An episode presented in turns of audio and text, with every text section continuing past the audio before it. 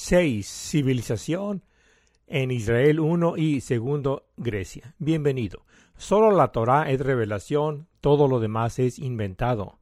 No se pregunte más por qué el mundo está roto. Después de escuchar estas palabras, Israel se caerá de cara y exclamará Por fin estamos dándole vuelta a la página, y la Torah se entiende correctamente. La humanidad perdurará y ahora podemos erigir con seguridad el edificio social de la civilización sobre cimientos sólidos y ayudar a salvar la creación. Así como hay un Dios sobre un panteón de dioses, también hay un solo principio universal del conocimiento sobre la religión, la filosofía y la ciencia. La alternativa es el dualismo de un mundo roto de la edad de la razón. Advertencia. Dada la riqueza de su contenido, este es un podcast de texto o X podcast y no un podcast de conversación regular. Tenga en cuenta que algunas personas pueden encontrar el contenido cabalístico, teológico, filosófico y científico inquietante para sus creencias, valores e intereses. Es muy recomendable la discreción del oyente, el estudio en grupo, así como la lectura del texto mientras escucha el X podcast. Aunque este episodio es autónomo, se construyen unos sobre otros para proporcionar el marco principal para una civilización creativa. Dedicatoria a los que chatean con Dios. Citas, tesis del paraíso. Cito, solo la Torah es revelación, todo lo demás es inventado. Hipótesis de paraíso. Realmente no podemos estar seguros de nada a menos que sepamos todo, es decir, comenzando con la punta del hilo conductor en el punto de origen de la creación en Génesis 1.1 a Aleph. Aarón ben Jacob Cohen, Arjot Haim, los caminos de la vida. Cito, es un mandamiento, innovar, mitzvah, innovar en la Torah. Deuteronomio 30, 14, 15. Cito, simplemente elige chatear con Dios para la vida y el bien, y despreocúpate del ruido de fondo de los medios con su espejismo de felicidad. Resumen de ex podcasts anteriores. Los episodios 1 al 5 son fundamentales. Nadie compra intangibles, nadie compra una casa porque tiene buenos cimientos. Más bien, lo que está en la superficie es lo que se vende, y solo después que el mercadeo lo exhiba. Pero cuando se decide comprarlo, quiere estar seguro de que tenga buenos cimientos. Los números del 1 al 5 de los X Podcasts son fundamentales. Los X Podcasts números 6 y 7 son de construcción. El X Podcast número 9 es mercadeo. Episodio 1. Mentira y verdad, gran mentira y gran verdad, parte 1. El episodio de apertura trata sobre por qué el mundo está roto y qué hacer al respecto. ¿Por qué está roto el mundo? La mentira es que el mundo está roto porque es un mundo roto. La verdad es que el mundo está roto porque nosotros lo rompemos. Es decir, seguimos rompiéndolo, tratando de arreglar las cosas cuando realmente no sabemos cómo sabemos que sabemos lo que sabemos. Episodio 2. La democracia ilustrada ha muerto. Viva la posmodernidad de Paradiso. El Estado pueblista consiste en un Estado de cinco potencias o poderes, a partir de tres potencias. Es decir, por un lado, el gobierno estaría integrado por el legislativo, primer poder para las leyes, y el, y el ejecutivo, segundo poder para el orden, y por el otro lado el pueblo, integrado por el judicial, tercer poder de justicia, el cuarto poder de los medios de comunicación como, como veedor de la información, y el quinto poder de la universidad para la administración del presupuesto. Además, el derecho de un voto por persona a una triada de votos por persona. Asimismo, otorgar a los niños el derecho al voto a través de sus padres o tutores legales. Episodio 3. Mentira más grande y verdad más grande. Parte 2. La mentira más grande es que la esencia de la Biblia es la regla de oro. La verdad más grande es que el mandamiento 1 en la Biblia Torah es el principio universal del conocimiento, tal como se encuentra en Génesis 1.1 Aleph. Esta singularidad del mandamiento 1 abarca los 613 mandamientos de los sabios, incluidos los 10 mandamientos, mandamientos dados a Moisés en el Sinaí. Por gematria obtenemos 613 que se reducen a 10 y finalmente se reducen a 1. Episodio 4.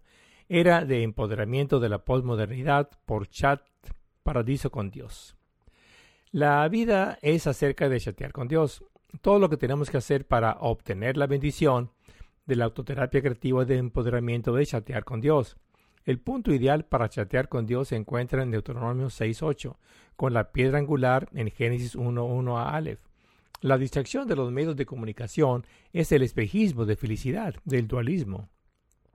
Episodio 5. La mayor mentira y la mayor verdad, parte 3. O mejor dicho, la grandísima mentira y la grandísima verdad, parte 3.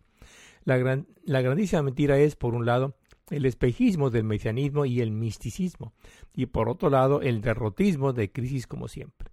La grandísima verdad es simplemente el principio universal del conocimiento, con el acrónimo de paradiso. Génesis 1.1 Aleph nos empodera para integrar la civilización y ayudar a salvar la creación. Episodio 6. Civilización en Israel 1 y Grecia 2. El caso está hecho para una civilización creativa basada originalmente en Israel y luego derivativamente en Grecia. Pero para que Israel constituya civilización requiere tener Génesis 1.1 a Aleph como la piedra angular de la Torá. Resumen ejecutivo. El episodio 6 proyecta las bases del edificio social para el tercer milenio. La era de la razón ilustrada de hoy basada en Grecia es una estrella muerta. La nueva era del empoderamiento de paradiso se basaría en Israel y solo de forma derivada en Grecia. Pero para que esto suceda, Israel necesita volver a su origen primeval. La piedra angular de la Torá es Génesis 1.1 a Aleph. La Torá es la constitución de la civilización y los planos de la creación. Ahora, con la mentira, la gran mentira, la, la mentira más grande y la grandísima mentira expuestas, desacreditadas y fuera del camino, Israel finalmente puede desempeñar su papel ungido en la historia de la humanidad. La era de la razón ilustrada de la modernidad está rota porque se basa en una Grecia que carece de cimientos. El estado de caos contemporáneo es cortesía de la crisis habitual de Grecia y el mesianismo y el misticismo de Israel. La era del empoderamiento paradiso de la posmodernidad se basaría en un Israel con origen puntual en Génesis 1.1 Aleph para una civilización creativa. Fuentes. No se asume ningún conocimiento previo para comprender el contenido aparte básico, aparte de la familiaridad y el interés con la búsqueda de chatear con Dios para el empoderamiento creativo. Todos los conceptos y el vocabulario necesarios se proporcionarán a medida que se desarrolle el tema. Sin embargo, dado que estamos comenzando justo en el medio y no desde el principio, para resaltar su importancia, pero ello va en detrimento de la exposición sistémica, tendremos que dejar la teoría para tarea para el oyente, como tarea para el oyente. Los libros son la fuente, los X podcasts son su divulgación. La tarea es consultar mis libros autoeditados en Amazon para entender bien el enfoque de empoderamiento de paradiso. Estos libros son, cito, Paradisismo, Pardecismo, Ciencia Humana 101, publicado en 2020-18, Cito Paradiso, la edad de la develación, de Génesis 1.1 a Aleph, publicado en 2019. Cito, el principio del cuidado del mundo en 2020. Y finalmente cito, salvando la creación en 2021. Para mayor comodidad, también puede ver los 70 o más videos en YouTube sobre temas de los libros. Además, hay otros X podcasts de esa serie, serie en mi sitio web, en mi sitio web paradisim.org. La pregunta candente. Lo que me quita el sueño por las noches es por qué el mundo está roto tanto antes de la revelación de la Biblia Torah como después de la revelación de la Biblia Torah a Moisés en el monte Sinaí. Lo inquietante es porque la Torah es precisamente la enseñanza sobre cómo integrar nuestro mundo roto y convertirlo en una civilización creativa. Hay algo sospechoso en todo esto y necesito llegar al fondo del asunto. Permítame explicarlo a modo de caso ilustrativo para que nadie se lo pierda. Imagine que vive en una isla desierta y hay una máquina en la que depende para trabajar. Hizo, tomó un curso de mecánica y después de trabajar en la máquina todavía no puede arreglarla. Está tan rota antes de tomar el curso como después de haberlo tomado. ¿Qué hacer? Simplemente esperar a que alguien llegue a tierra o sigue estudiando el folleto de instrucciones hasta que entiende cómo arreglar la máquina. Hice exactamente eso. y descubrí cómo hacer que la máquina finalmente funcione. Y en lo que sigue les mostraré cómo. Procedimiento. La presentación se realiza en tres secciones. El primer apartado consiste en enmarcar el problema en el periodo arcaico del creciente fértil de Egipto, Canaán y Mesopotamia. La segunda sección comprende la narración de la Biblia Torah en Israel. La tercera sección cubre la época contemporánea como un choque entre las cosmovisiones de Grecia e Israel. Tesis de antecedentes Israel sobre Egipto. Para tener una idea de los pueblos y del panorama general y de la larga duración del tiempo involucrado, debemos tomarlo desde la parte superior del periodo arcaico, atravesar por la antigüedad y descender hasta la época contemporánea, es decir, antes de comparar y contrastar a Israel con Grecia, para descubrir cómo convertir nuestro mundo roto en una civilización creativa, debemos echarle un vistazo a la creciente fértil en tiempos arcaicos. En ese entonces estaba Mesopotamia, la tierra de origen de Abraham, más tarde Abraham de la Biblia. Estaba Canaán, la tierra a la que se mudó, que estaba ocupada por los amorreos, los eteos, los fereceos, los heveos y los jebuseos. Por convención, todas estas etnias se agrupan bajo el título de cananeos. Además, y lo más importante para nuestra discusión, estaba la tierra de Mitzraim, Egipto. El padre de Abraham, Abraham, era un fabricante de ídolos en Mesopotamia. A continuación, avanza rápidamente la lucha de Israel contra la idolatría, que era la razón por la cual Dios estaba expulsando a los cananeos de la tierra. Israel debía hacerse cargo debido a su contribución a la civilización de Yod Elohim, Yod Dios. Egipto es sin duda la nación más pronunciada en la narración. Este no es el lugar para insistir mucho más en ese tema. Basta con mencionar que de alguna manera la arcaica creciente fértil como civilización desemboca en Israel. Esto quiere decir que Israel reemplazó a Mesopotamia, Canaán y Egipto. El Dios único de la creación en la Biblia Torah de Israel reemplazó al panteón de dioses de la idolatría de Egipto, Canaán y Mesopotamia. Marco de tesis Israel sobre Israel. El próximo paso antes de abordar el tema de interés de Israel y Grecia en la época contemporánea es el de Israel con Israel. Esto es crucial porque no debemos dejar piedras sin voltear en nuestra búsqueda de la forma de integrar nuestro mundo roto, y no debemos dar por sentado que las principales autoridades religiosas establecidas tengan la última palabra al respecto. Todos deben rendir cuentas hasta que se demuestre su valía. Esto es crucial si vamos a colocar a Israel antes de Grecia en el avance hacia el tercer milenio y más allá. El dilema parece ser elegir entre el menor de dos males. Por un lado, la no separación Iglesia-Estado como unicidad de la teocracia y por el otro lado, la separación Iglesia-Estado como dualismo de laicidad. La disyuntiva es o de un mundo monolítico, de un todo sin mitades, o bien un mundo roto de dos mitades, pero sin un, sin un todo. Es posible que necesitemos reorganizar a Israel para hacerlo bien, incluso correr el riesgo de sacudir la institución del Cohen Gadol, sumo sacerdote. Esto ni siquiera debería estar ocurriendo. Imagine cuestionar los fundamentos del judaísmo. Bueno, eso es exactamente lo que hay que hacer. Es decir, cuestionar la, legitimidad de la relación entre la Torah y el judaísmo rabínico. No tendremos mucho más que decir además de lo que ya hemos dicho. Solo hay que mencionar que la Torah está tan expuesta al secuestro como cualquier otra cosa bajo los cielos. Consulte los X podcasts anteriores de la serie para obtener más detalles. Mi sospecha es que está sucediendo algo sospechoso.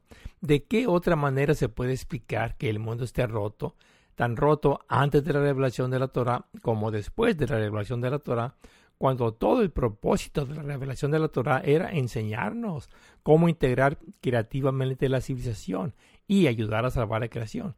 Y eso sencillamente no está sucediendo, no sucedió. ¿Qué salió mal? Esa es la pregunta que abordaremos y proporcionaremos una respuesta al profundizar con Israel en Israel el 1% debe haberse pasado por alto, aunque el 99% se haya captado. Es decir, el primer por ciento, el segundo por ciento y el tercer por ciento se acertaron, y así sucesivamente, pero el 1% del principio no. Al igual que el día 1 de la creación, no hay un primer día de la creación. El comienzo es importante porque es el principio. Viene claramente en castellano. El principio es el principio. Se podría argumentar que el mundo podría estar peor de lo que está, incluso con el error capital cometido de perder el hilo conductor en el laberinto. Pero este es un pobre consuelo para los que sufren en todos los ámbitos de la humanidad y en particular para todas y cada una de las asambleas nacionales. Esta es una pregunta pendiente sin resolver que continuará acosándonos hasta que lleguemos al fondo de ella de una vez por todas. No siendo condescendiente, pero el tema es la casualidad causalidad, de que todo lo que sucede sucede por algo que sucedió con anterioridad.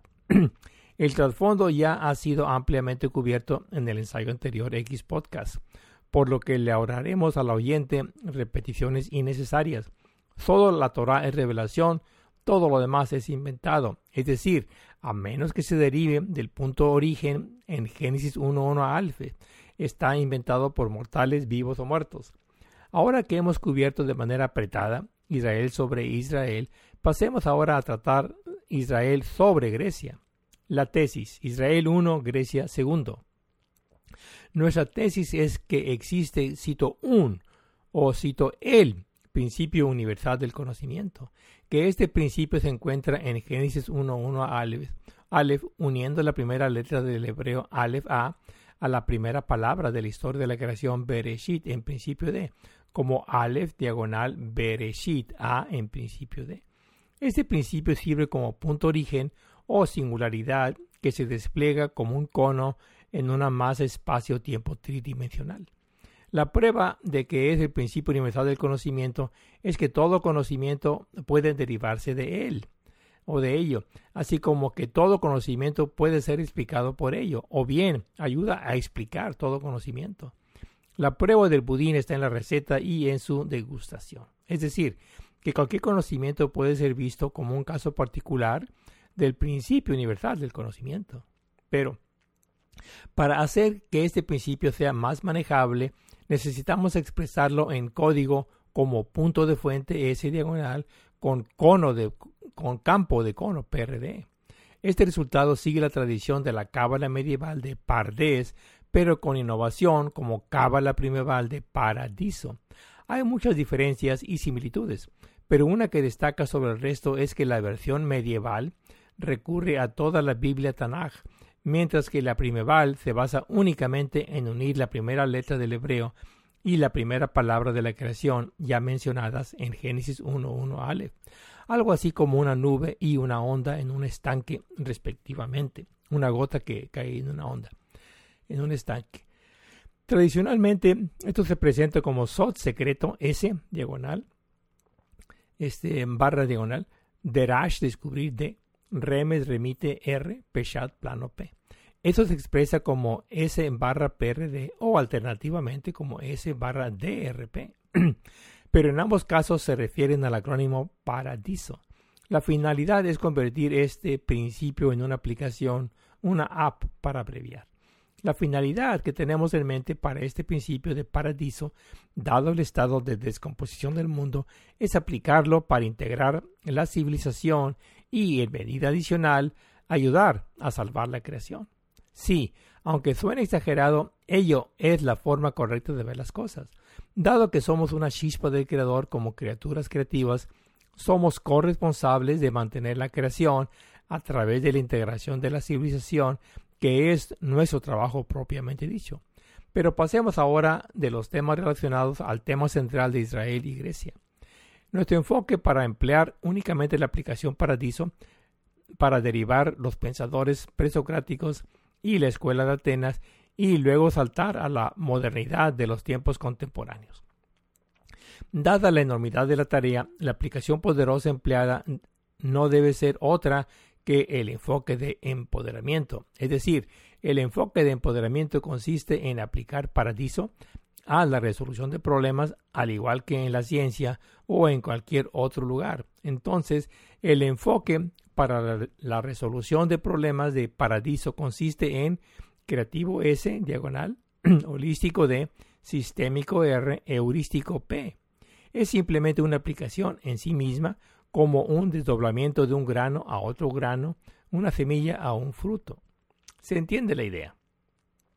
Al igual que una imagen vale más que mil palabras, la mejor manera de explicar nuestro enfoque novedoso es mediante un ejemplo gráfico, es decir, con el fin de centrar nuestra atención en la fundación de la civilización en Israel y luego derivadamente en Grecia, proporcionaremos ejemplos ilustrativos del conocimiento universal S diagonal de los campos de estudio de la religión de la filosofía R y la ciencia P.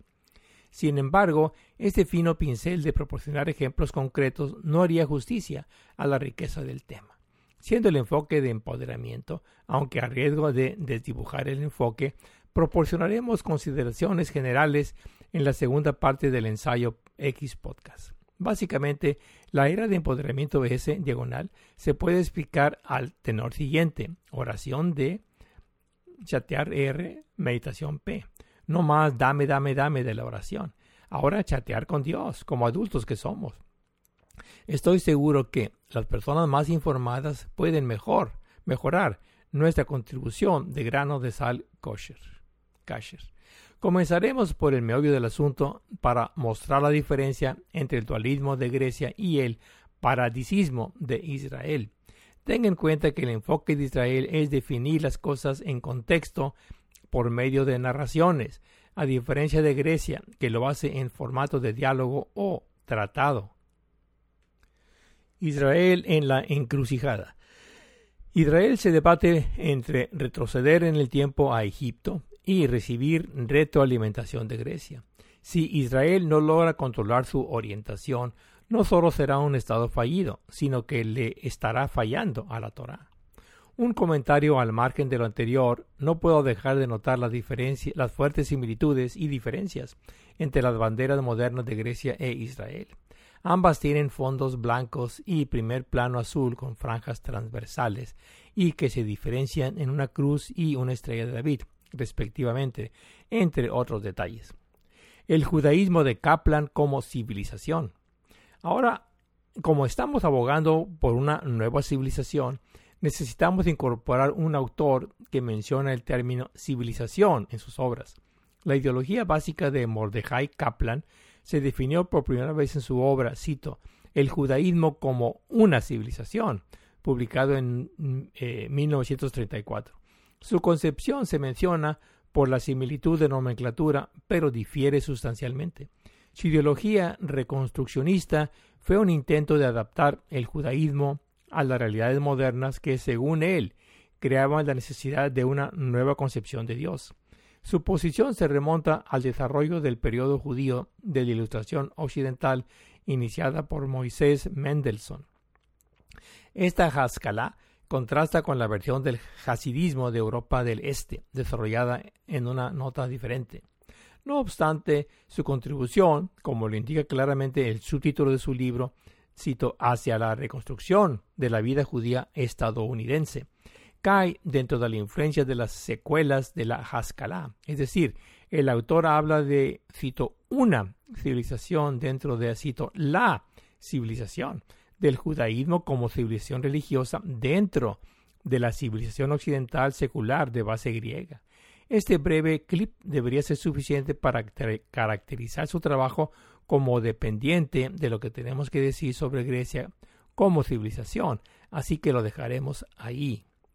Principio y derivaciones. La pretensión es que toda civilización es derivable de este principio universal del conocimiento, abreviado como el acrónimo Paradiso.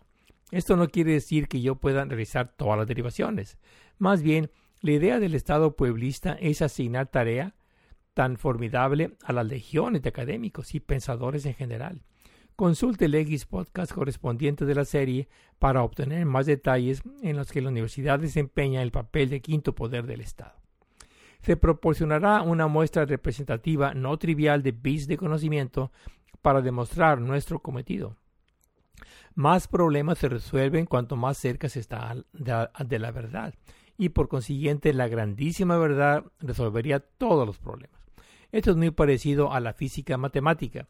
La investigación teórica siempre trata de encontrar el principio de validez universal del cual se derivan todos los demás principios particulares. Mientras que la Torah original de Israel desarrolló la religión, Grecia, como primer derivado de la Torah, desarrolló la civilización secular mundial. Hoy Grecia nos brinda la crisis como de costumbre, mientras que Israel nos brinda el mesianismo y el misticismo. El problema es que Grecia nos lleva por el señor callejón sin salida, mientras que Israel nos lleva por la señora madriguera del conejo. Esto deja a la humanidad a lidiar con su suerte lo mejor que pueda. El asunto es que simplemente no puede manejar las cosas y cae irremediablemente en un estado de modo de crisis habitual recurrente.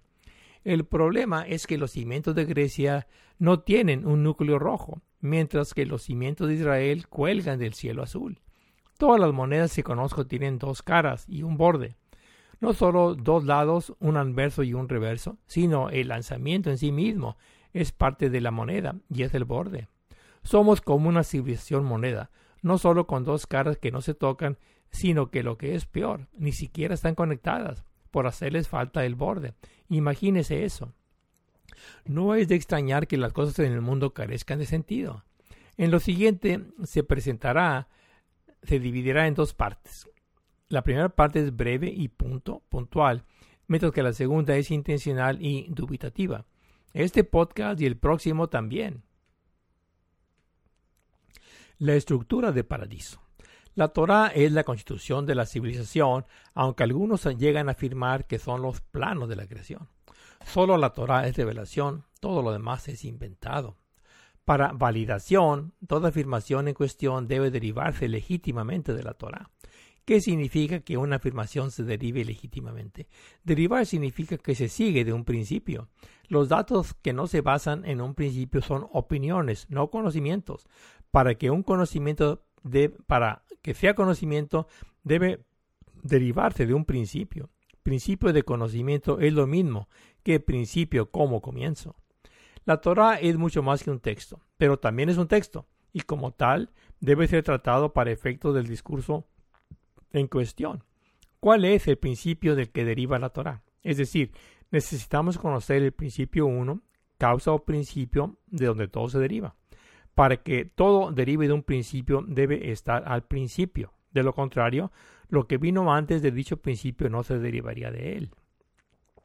La primera palabra de la Torah es Bereshit, en principio de, pero está escrito en el idioma hebreo, y la primera letra del hebreo es Aleph A. Entonces, el principio buscado debe estar compuesto por la combinación de la primera letra Aleph A del hebreo, del alfabeto hebreo, juntamente con la primera palabra de la Torah, es decir, con Bereshit, en principio de, tal que tal y como se encuentra en Génesis 1.1 Aleph. O sea, que la primera letra del hebreo identifica al creador, mientras que la palabra inicial de la Torah nombra la creación.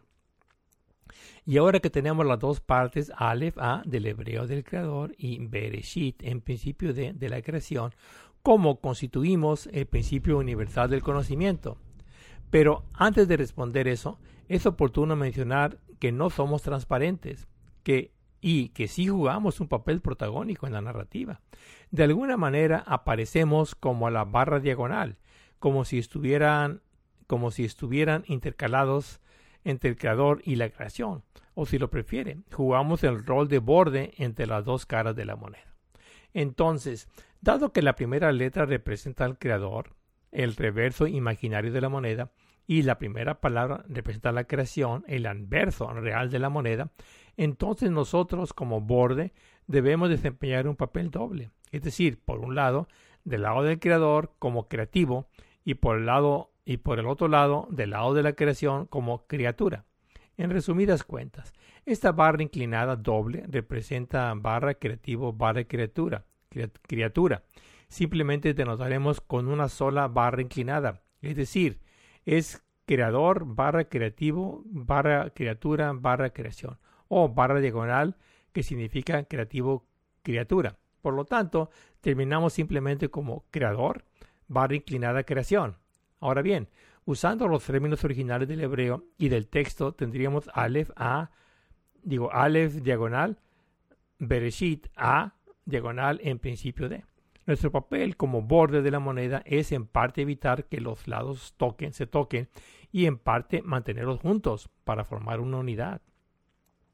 Lingüísticamente la alefa es oclusiva, glotal o muda. Corresponde al número uno y significa cabeza de buey. Asimismo, B reshit en principio de consta de tres partes, a saber, B reshit en principio de. El último término it de combina B de combina de manera singular la terminación plural masculina im s con la terminación plural femenina ot s. En inglés, las terminaciones plurales son las mismas, a saber, S, pero no así en idiomas de género como el español, donde sería cito os y cito as, respectivamente. En todo caso, la triada en cuestión toma la primera letra del plural masculino, como era de esperarse, y la segunda letra del femenino, dado que, es, dado que se proviene de una sociedad patriarcal. Esto termina como it, en lugar de al revés, om, en otras palabras, es be resh it y no be resh om. Esta terminación mixta plural representa las muchas cosas que existen allá afuera, como la diversidad. Eso se suma entonces para significar al principio de las cosas como abreviatura de, cito, en el principio de las cosas. Tras un examen más detallado, notamos que el término medio está compuesto, así como el último término que acabamos de explicar anteriormente. Es compuesto, así como el último término que acabamos de explicar anteriormente. El término medio en resh, principio, tiene un resh aleph shin, R-A-S, she. La resh R es 200 y significa cabeza. La aleph A es 1 y significa cabeza de buey y es muda. Mientras que la shin, she, es 300 y significa los dientes frontales. Entonces, tenemos este término tripartito del término medio dentro de una palabra de tres términos. Quizás nos está diciendo que entre el pensar y el hablar está esta alefa muda intermedia correspondiente al creador que en última instancia hace posible el lenguaje. Ahora que tenemos las partes, necesitamos convertirlo en un principio, es decir, el todo debe ser uno y también ser todo, como, como en universal especie de unidad en la diversidad. En nuestra terminología, las tres partes o tripartitas se convierten en una triada cuando se fusionan. Estas tres partes ahora constituyen parte de un todo. Esto es muy parecido a tres líneas que se cruzan para formar un triángulo. Una vez que forman la figura, las tres líneas se convierten en catetos e hipotenusa y se fijan en su lugar como un triángulo recto, en nuestro caso. Se desdoblan de de rectas se desdoblan de rectas genéricas a catetos e hipotenusas de un triángulo recto.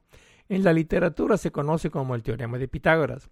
Por cierto, el concepto de triada proviene precisamente de Pitágoras de Samos, un notable pensador presocrático del siglo VI antes de la era común en Jonia, actual Turquía, entonces colonia griega en el mar Egeo. Prosiguiendo, podemos visualizar la alefa como un punto que se convierte en esfera, misma que engloba la triada B, Reshit en principio de. Este modelo cumple el propósito de forjar una unidad a partir de una pluralidad bajo el paraguas de la triada. Ahora al cierre.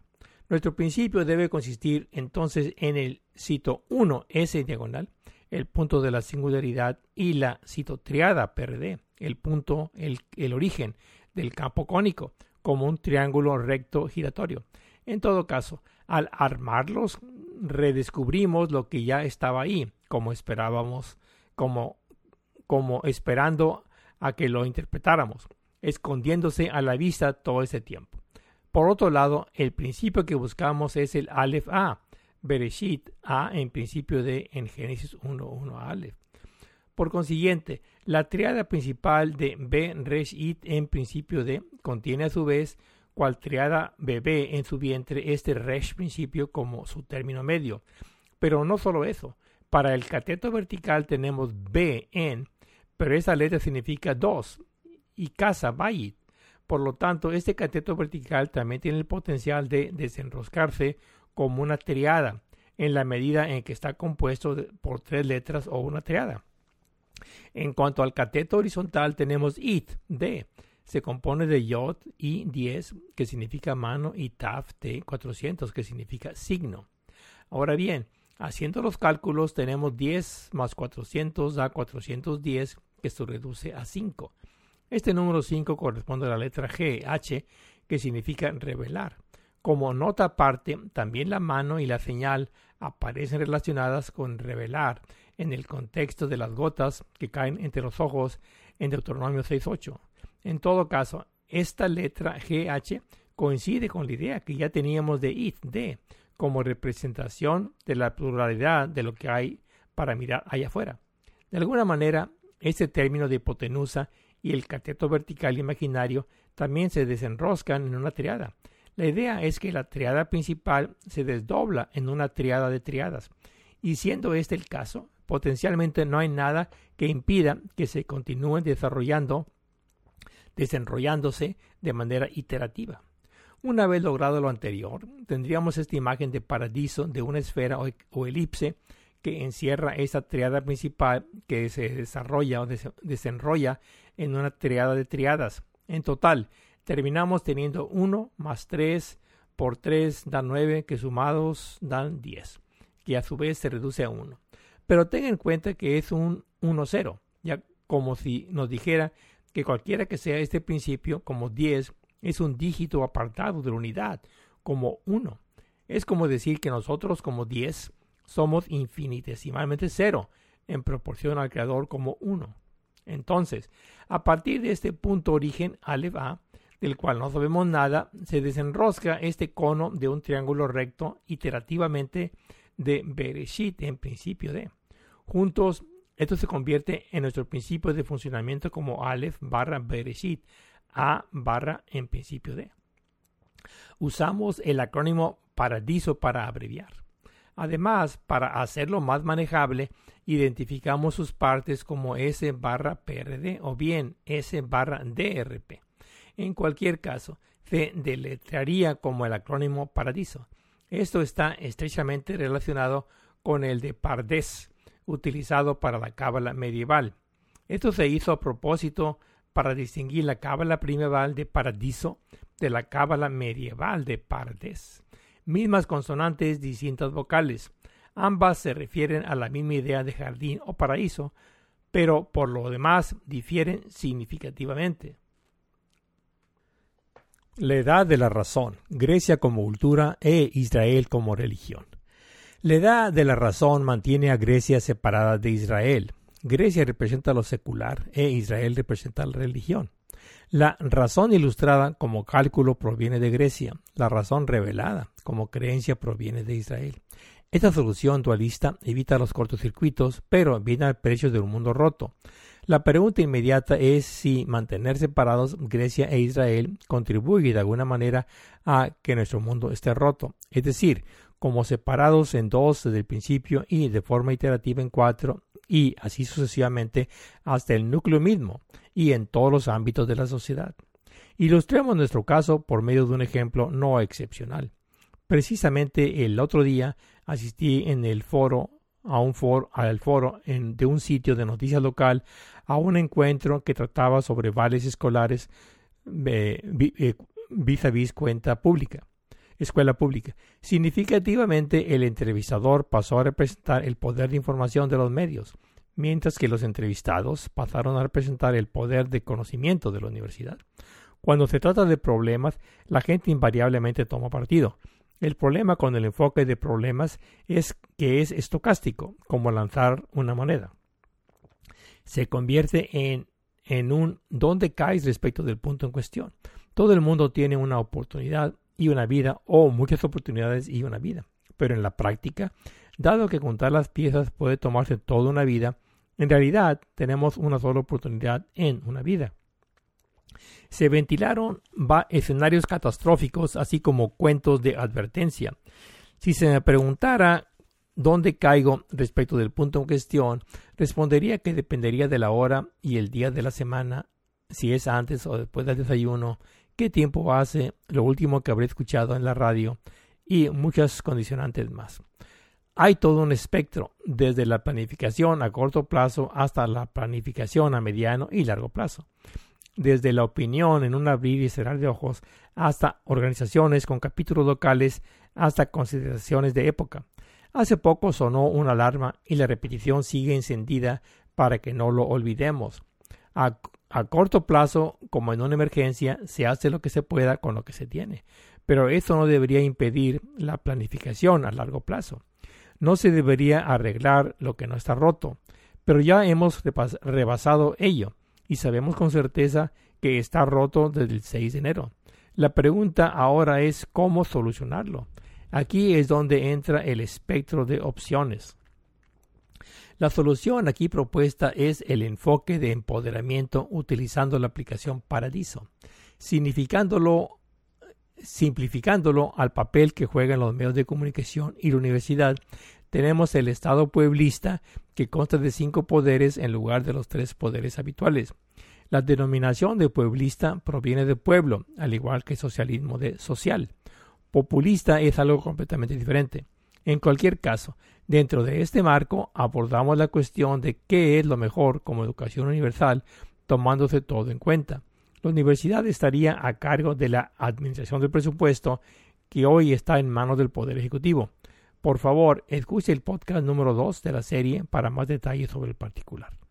La ventaja de este enfoque en el caso del sistema escolar público roto es que su quebrantamiento no se ve de, manera, de forma aislada. El sistema escolar público está roto como parte de un Estado roto que es parte de una civilización rota. La solución del enfoque de las cuestiones es superficial y no toca el carácter del mal que aqueja a nuestra sociedad. Lo que sucede es que todos los temas están conectados como parte de un gran tejido social. No se puede remendar nada fuera de tomar en consideración toda la malla. El enfoque de mosaico eh, de cuestiones solo se justifica en situaciones de emergencia que requieren una respuesta rápida, donde la planificación a largo plazo estaría contraindicada.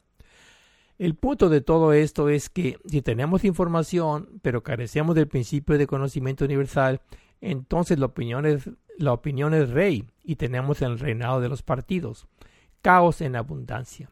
Esta situación lo expresa sucintamente el presocrático Protágoras de Abdera, DK 80b1. Cito: De todas las cosas, la medida es el hombre, de las que son, que son, y de las que no son, que no son. En pocas palabras, cito, el hombre es la medida de las cosas. Un caso en cuestión es el Talmud de Babilonia, con el debido respeto como obra de erudición. Es el epítome de la opinión que carece de un principio universal de conocimiento. Aquí tenemos a los rabinos de las escuelas de Gilel y de Shammai, cada uno deliberando con su propia inclinación sobre los comentarios bíblicos de la Mishnah y la ley religiosa de la Gemara, constitución de la civilización paradiso. Entonces, regresando a que solo la Torah es revelación y todo lo demás es inventado. El criterio de validez de toda afirmación es que se derive del principio paradiso. Este principio lo recuperamos de la misma Torah utilizando el sentido común ordinario. Dado que paradiso es la constitución de la civilización y en un sentido más amplio los planos de la creación, se deduce que toda pretensión de verdad debe ajustarse a ella para ser válida o lo que es lo mismo, que todo debe ajustarse al principio para ser válido, o algo por el estilo. Este es el sentido de la tesis de fundar la civilización en Grecia y en Israel, perdón, y luego en Grecia y así sucesivamente dando crédito a otras culturas terciarias contribuyentes. Pero entendiendo Israel bajo el encabezamiento de Israel como el punto origen de este principio de paradiso tal y como se encuentra en Génesis 1.1 Aleph, y entendiendo Grecia como su primera derivada. Eso todavía está por demostrarse. El resto se seguiría por añadidura. Esto lo abordaremos más abajo. Capas de cebolla. Esto me recuerda a la diferencia entre las matemáticas aplicadas enseñadas a los estudiantes de ciencias e ingeniería y las matemáticas puras para los estudiantes de matemáticas. En ciencia y tecnología tenemos nuestras propias temáticas de las, de las que preocuparnos pero los infinitos, tan básicos como el punto y la línea, no desaparecen para los estudiosos de matemáticas. Lo mismo se aplica aquí respecto del gran esquema de las cosas. En, nuestro, en nuestra manera de ver las cosas, podemos trabajar con S barra PRD, pero si lo miramos más de cerca, en realidad es ese eh, paréntesis, S barra PRD, cierro paréntesis. Esto se refiere a Aleph, S diagonal Breshit PRD en Génesis 1.1 a Aleph, como creador barra creativo barra creación. Pero del creador como Aleph nada sabemos. Por eso la letra Aleph A es oclusiva, glotal o muda y representada por el número 1. Sin embargo, lo que afirmamos saber algo, lo que, sin embargo, lo que afirmamos saber algo es sobre el nombre del creador. Eso lo expresamos en lenguaje como creador S, eh, paréntesis, cierro paréntesis, y el nombre del creador, paréntesis S, cierro paréntesis, como fuera y dentro del paréntesis de nuestra experiencia respectivamente. Pero ese no es el final de nuestros problemas, no precisamente.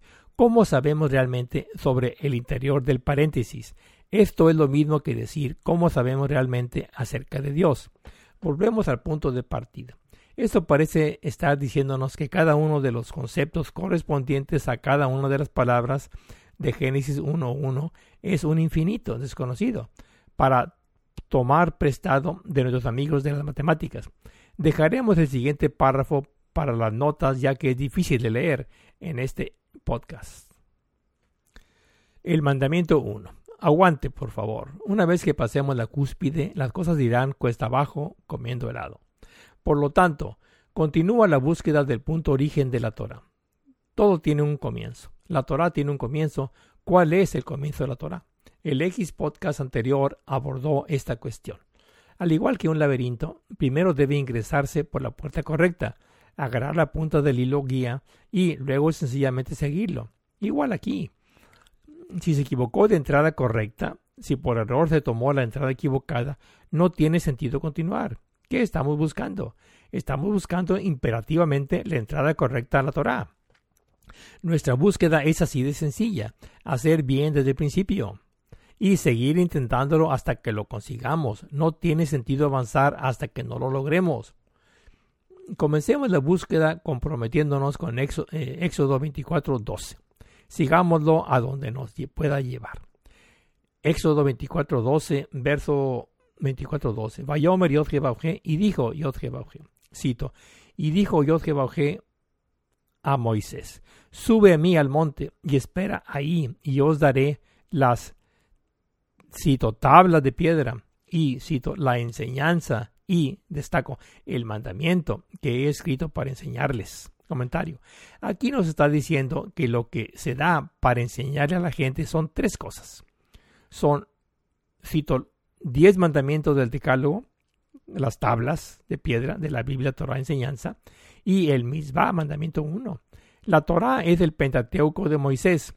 El Decálogo son los diez mandamientos dados a Moisés en el Sinaí, pero ¿qué es este mandamiento? Mandamiento 1 o el mandamiento.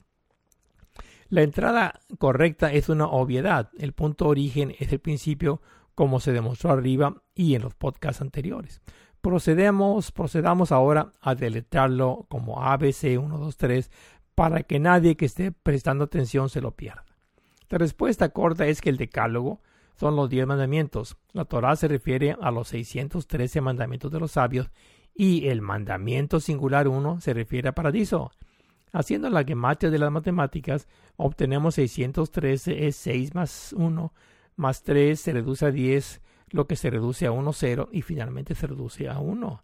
Para facilitar la comprensión, pongámoslo en la base 10 habitual de la numeración. En base 10 tendríamos la Torah enseñanza como 100, el decálogo de los 10 mandamientos como 10 y el mandamiento singular como 1 en, en general. Eso está diciendo que la enseñanza 101 con miras al futuro es paradiso. ¿Sucedió realmente la Torah? ¿Sucedió realmente la Torah? Sí, por supuesto que sucedió. La Torah acaeció, pero holísticamente eso barra en el cielo y sucedió triádicamente perde en la tierra, tal como predice Paradiso. Pero la Torah no sucedió dualísticamente en masa P, espacio R, tiempo D. Lo que significa que masa P no sucedió por separado de espacio R que no sucedió por separado desde tiempo B. No es de extrañar que no se haya encontrado ninguna evidencia sólida del éxodo a través del desierto. Tampoco lo hará en el corto plazo dentro de las ciencias ilustradas actuales de la arqueología.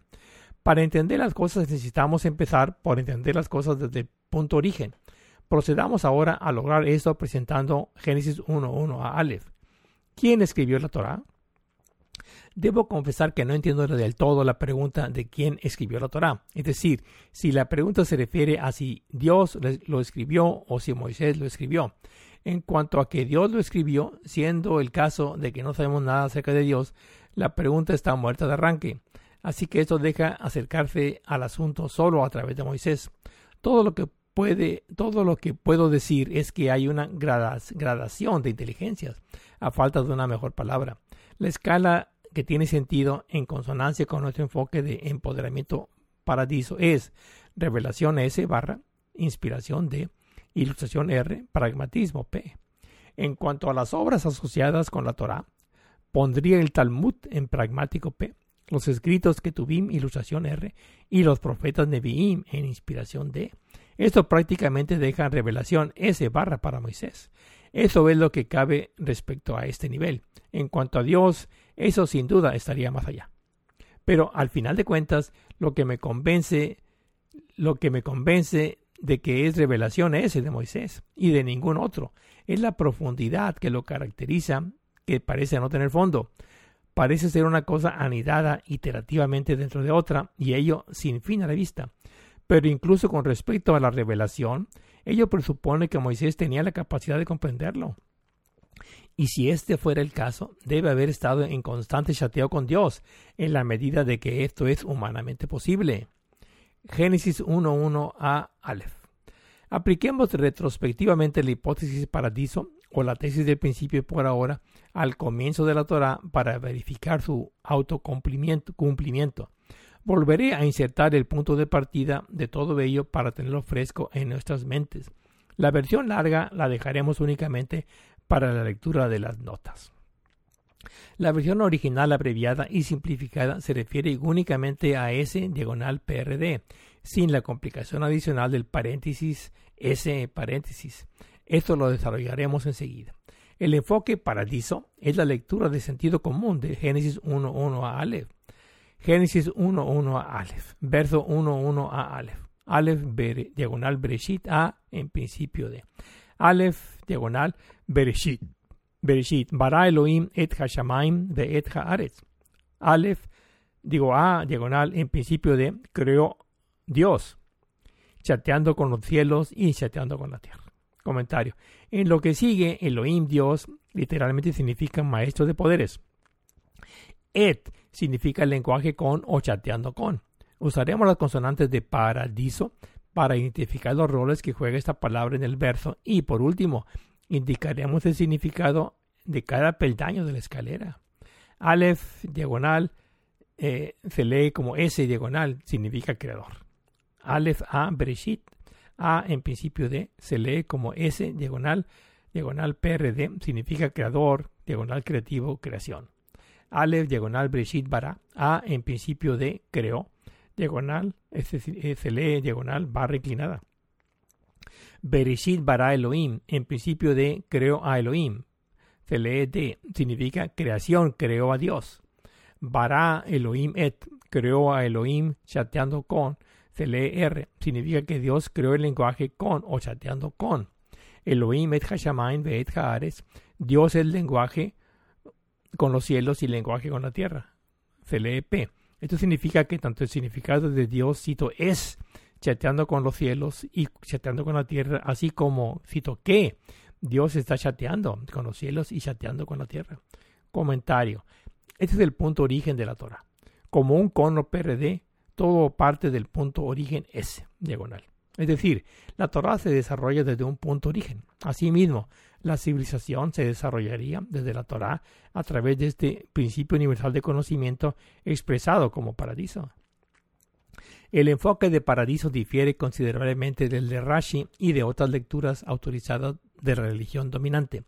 La lectura de Rashi combina los tres primeros versos en un solo pensamiento, comenzando con, cito, al comienzo de la creación de los cielos y la tierra por parte de Dios, o bien, como cito, cuando Dios comenzó a crear los cielos y la tierra. La otra lectura autorizada es, cito, en el principio creó Dios los cielos y la tierra. Ambas lecturas carecen igualmente de fundamento. Diferentes redacciones, pero mismo significado sin sentido. La clave maestra de la Torah consiste en un preinicio y un comienzo como Aleph diagonal Bereshit, A en principio de. Para entender completamente la Torah se requiere verla como una escalera que se despliega y leerla por etapas. La lectura correcta de la Torah comienza con la enseñanza 101 del punto origen de paradiso. Si no se hace bien, ello solo puede conducir a caminos solitarios sin salida y felices madrigueras de conejo. Intersticio mental. Un punto importante que se ha pasado por alto y que necesita ser mencionado es acerca de lo mental. Esto aparece intercalado entre lo espiritual y lo físico, los dos protagonistas más evidentes de la saga humana. Pero citemos Génesis 1.1 para hacerlo bien. Sí, de nuevo, ya que se trata de hacerlo bien, sin importar cuántas veces tengamos que hacer el experimento de pensamiento de laboratorio. Génesis 1.1, verso 1.1. Bereshit, en principio de. Bereshit, bara Elohim, et hashamayim ve et haares. Cito, en principio de, creó a Dios, chateando con los cielos y chateando con la tierra. Comentario. Recurramos al teorema de Pitágoras o bien a la moneda de sentido común. Elijamos el bolsillo por comodidad en esta ocasión.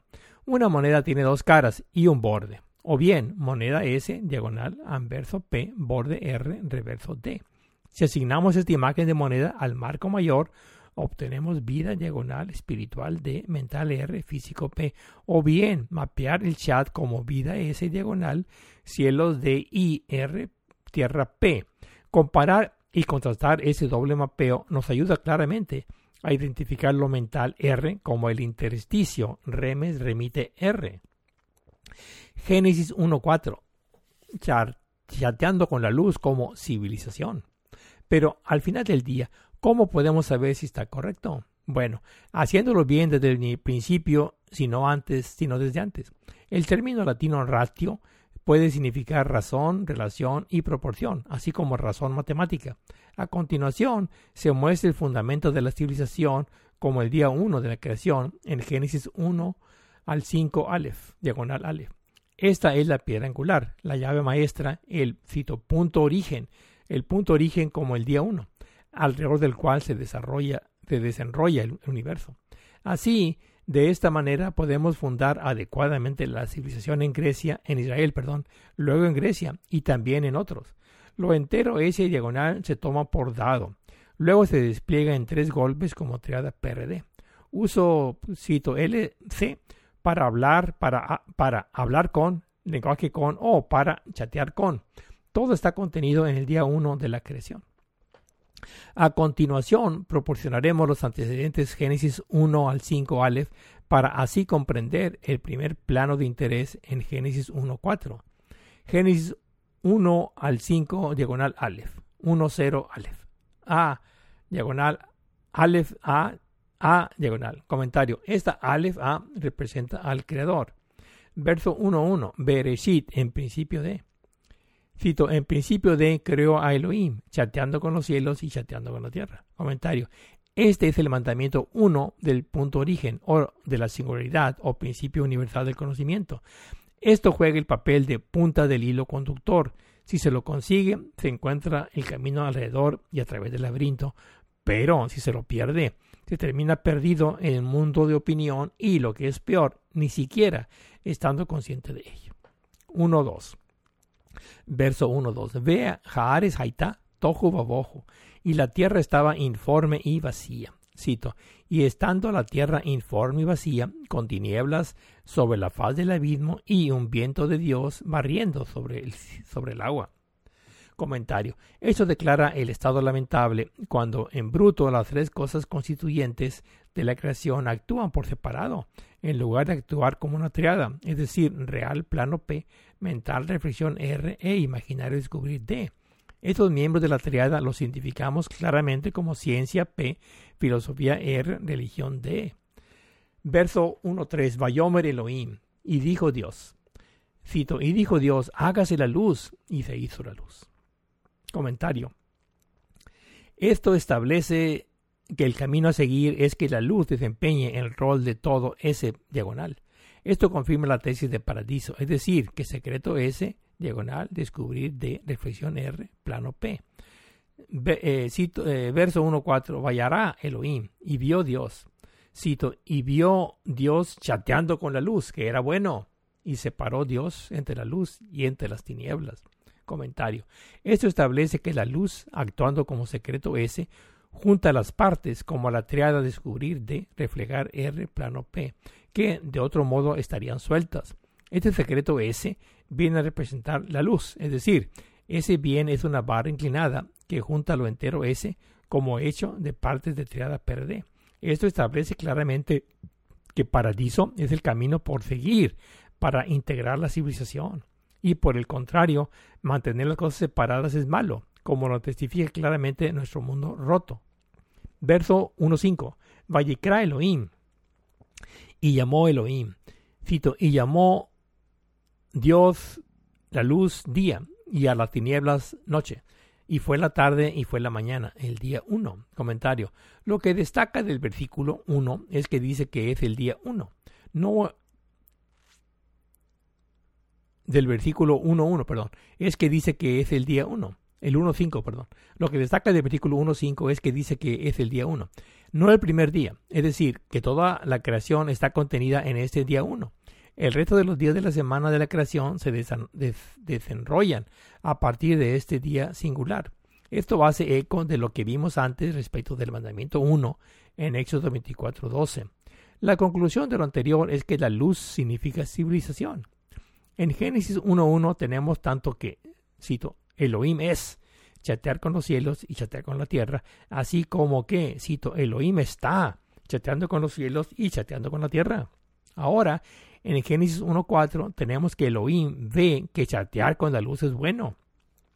Así que el secreto es la luz y la luz es la civilización. ¿Y qué hace que la civilización sea tan secreta?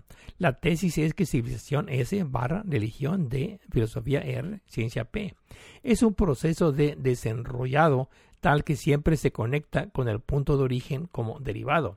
Esta es la idea de decir que solo la Torah es revelación y todo lo demás es inventado a menos que se derive a su vez del punto origen.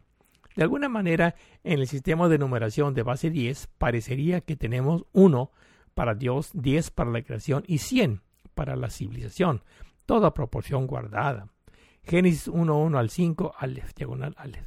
Pensando lo mejor, dado que se está haciendo tarde, dejaremos esta parte para un episodio futuro y proseguiremos con la tarea que tenemos entre manos. El siguiente y último tema de este sexto ex podcast sobre civilización Israel 1, Grecia 2, sirve como transición al siguiente sobre civilización paradiso en la práctica. Este próximo séptimo podcast compara y contrasta las opiniones de Israel, de Israel y Grecia sobre el corazón, lo que ello significa para cada cultura. El corazón es fundamental para Israel, al igual como la mente lo es para Grecia el corazón. Siempre está la cuestión de qué representa el corazón en Grecia en comparación con lo que representa en Israel. Comencemos con Israel. En Israel, el significado del corazón se establece directamente en el Shema Israel. Escucha Israel. El proceso consta de tres pasos, como se describe en Deuteronomio 6, 4 al 6. A continuación, emplearemos la nomenclatura de la aplicación Paradiso para identificar correctamente los roles de las partes constituyentes del principio en relación con el fitocorazón en cuestión. Deuteronomio 6, 4 al 6. Empecemos versos 6, 4. Shema Israel, escucha Israel. Cito, escucha Israel. Yod es nuestro Dios. Yod es uno. Comentario. Esto explica que el punto origen o la singularidad de las cosas oír ese diagonal is p ra r l d. Luego el verso se duplica para disipar cualquier duda. Yod g s diagonal barra este Yod g d Dios, Dios nuestro R, 1P. Esto jugaría el papel del, cito, punto, del punto origen de las cosas. Verso 6.5. Ve a Jaftá y amarás. Cito, amarás, chateando con Dios Jehová tu Dios, con todo tu corazón y con toda tu alma y con todas sus fuerzas. Comentario. Esto define el amor por adelantado de la siguiente manera. Amor S diagonal, corazón D, alma R, poder P. Visiblemente el corazón es el asiento del núcleo de nuestro ser como Derash descubrir D. Ten en cuenta que la palabra clave es et, chatear con. Esto nos dice que el amor tiene sentido solo en el contexto de chatear con Dios. Esto juega el papel del, del origen, del punto origen de las cosas. Pero además, si, si no es lo más importante, es que todo se reduce a nada si no hay una relación de amor con Dios. Sí, que tenemos que debemos amar chatear con Dios y no como el chat de inteligencia artificial de la multitarea todo el tiempo y botanear también. No, se trata de incluir todos los elementos, amar a Dios con todo lo que somos, tenemos y podemos ser. Verso 6.6. Deja you y tomarás. Y lleva estas instrucciones con las que te encargo hoy a tu corazón. Comentario. Esto enfatiza que la caja de seguridad para mantener las cosas seguras es el banco del corazón. El corazón es lo más cercano que se puede llegar al amor de. Esto juega el papel del cito cono del punto de origen del punto de origen de las cosas. Tenga en cuenta que la Torah, Pentateuco de Moisés, consta de cinco enseñanzas entrelazadas para hacer una sola enseñanza. En todo esto, la punta del hilo conductor como lección 101 se expresa como paradiso. En caso de que no sea del todo claro, Deuteronomio en general se remonta al libro del Éxodo para las definiciones y luego al libro del Génesis para los principios. Pero en última instancia, todos apuntan al acoplamiento del idioma hebreo con la creación en Génesis 1.1 a Aleph. Israel es jerárquico, lo que significa que en última instancia todo desboca en el punto origen de Génesis 1.1 a Aleph. Así, para ser coherentes, debemos aportar pruebas de esta singularidad en la encrucijada del lenguaje y la creación. Como repaso, citémoslo y dejémoslo así. Favor de ir a los podcasts anteriores para obtener más detalles. Génesis 1.1 a Aleph. Verso 1.1 a Aleph. Aleph a Bereshit a en principio de. Aleph, este, Aleph diagonal, Bereshit, Bara Elohim, Et Hashamayim ve Et Cito A, en principio de, creó Elohim, chateando con los cielos y chateando con la tierra. Comentario. En nuestra nomenclatura habitual, este punto origen, origen del versículo se codifica de la siguiente manera. A, S diagonal, N, D, principio R, D, P. Este a su vez se desenrolla como sigue en pasos sucesivos. La respuesta corta sigue y, para la versión larga, Consulte los podcasts anteriores para obtener más detalles. Por cierto, Rosh, digo Resh, es cabeza, pero convencionalmente se entiende como principio. Entonces, tenemos la piedra angular de la Torah de la siguiente manera. Aleph A se lee como S. Aleph diagonal Breshit A en principio, en principio D se lee como S diagonal PRD. Bereshit bara Elohim en principio D creó a Dios se lee como D. Bara Elohim et, creó Dios chateando con, se lee como la R. Elohim et Hashamayim ve'et Haares. Dios es chateando con los cielos y chateando con la tierra, se lee como P. Comentario. La idea de citar Génesis 1 a Aleph es que todo tiene que tocar la base para ser una derivación válida y por lo tanto vinculante.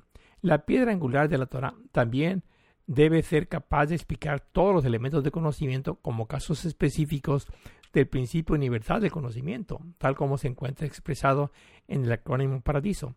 En este caso particular de interés, el tema es el corazón. Luego se establece la conexión entre el amor y Elohim y en última instancia con chatear con Dios. Ahora, con respecto al concepto del corazón, del corazón en Grecia, esta es una propuesta completamente diferente. Parece haber una especie de inversión. Para comparar y contrastar, Usemos el esquema anterior como referencia. La respuesta corta es que el helenismo es que en el helenismo el corazón juega el papel de Peshat plano P de las emociones, la atracción física entre los principios masculino y femenino. El corazón es amor, es sexo, en términos generales. En cuanto a la respuesta larga requeriría comparar el corazón de Israel con la mente de Grecia. Por el momento basta con lo dicho anteriormente y dejaremos la cuestión más amplia para otro momento. Ahora continuemos en el próximo ex podcast con amplios ejemplos ilustrativos para demostrar que el paradiso es la representación de la civilización. Pero antes de eso, insertemos rápidamente el siguiente punto de última hora en la agenda. Shehinah Sohar. Antes de despedirme de este episodio, permítanme decir algunas palabras sobre un asunto relacionado tanto con el amor a Javá como con Et, chatear con. Dentro del misticismo se encuentra el libro del resplendor, el Sefer eh, Sohar.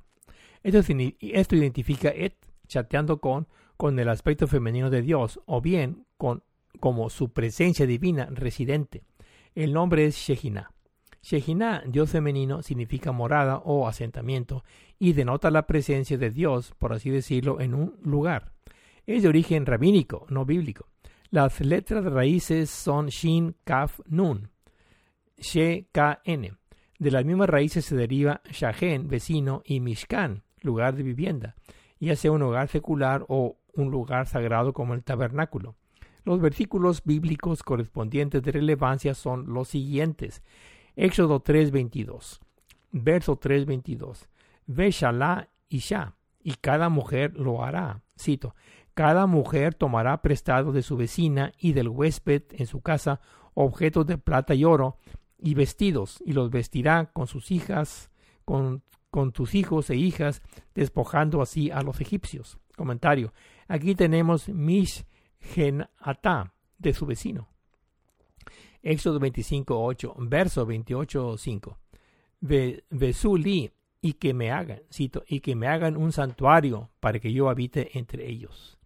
Comentario. Aquí tenemos Ve Shahanti y puedo morar, referido como santuario. Verso 25.9. Quejol, Asher, exactamente al igual que te muestro.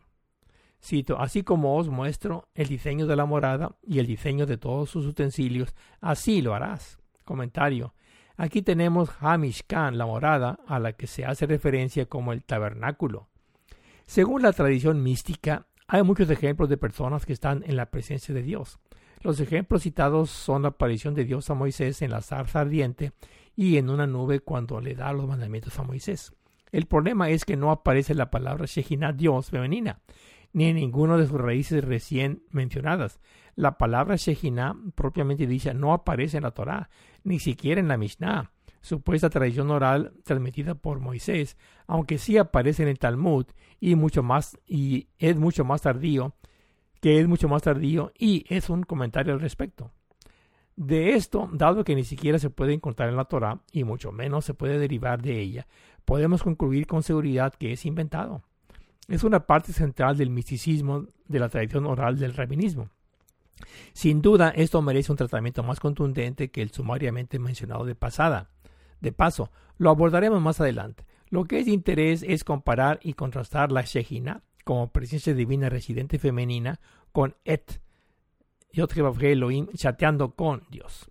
Mi conjetura es que la relación sexual de la Shejina con Dios del Zohar es de segundo orden comparado con la cercanía primeval, como es chatear con Dios pero esto pone de relieve sin duda cuánto pudo haber corrompido el Eros platónico, la versión original de Moisés. Esta es una muestra de un mal mayor que ya hemos mencionado. Esto quiere decir que el misticismo es un retroceso a Egipto, mientras que el perdón, esto quiere decir que el mesianismo es un retroceso a Egipto, mientras que el misticismo es el bucle de retroalimentación a Grecia. Esto en lo que se refiere a Israel. Como cuestión de convención se hace referencia a Dios como Él, pero nada cambiaría si empezáramos a referirnos a Dios como ella. El no pronombre personal es una cuestión de elección. Aunque una cosa se puede decir a favor de la Shejina es que equilibra las cosas entre las formas patriarcal y matriarcal de ver los asuntos, las cosas. Conclusión. La teoría va de la mano con la práctica. Hasta ahora hemos profundizado en consideraciones tomadas de la Biblia Torah. Ahora es el momento de proporcionar algunos ejemplos ilustrativos concretos tomados principalmente de la ciencia P para demostrar nuestra tesis. Fin. Diapositivas. Muchas gracias.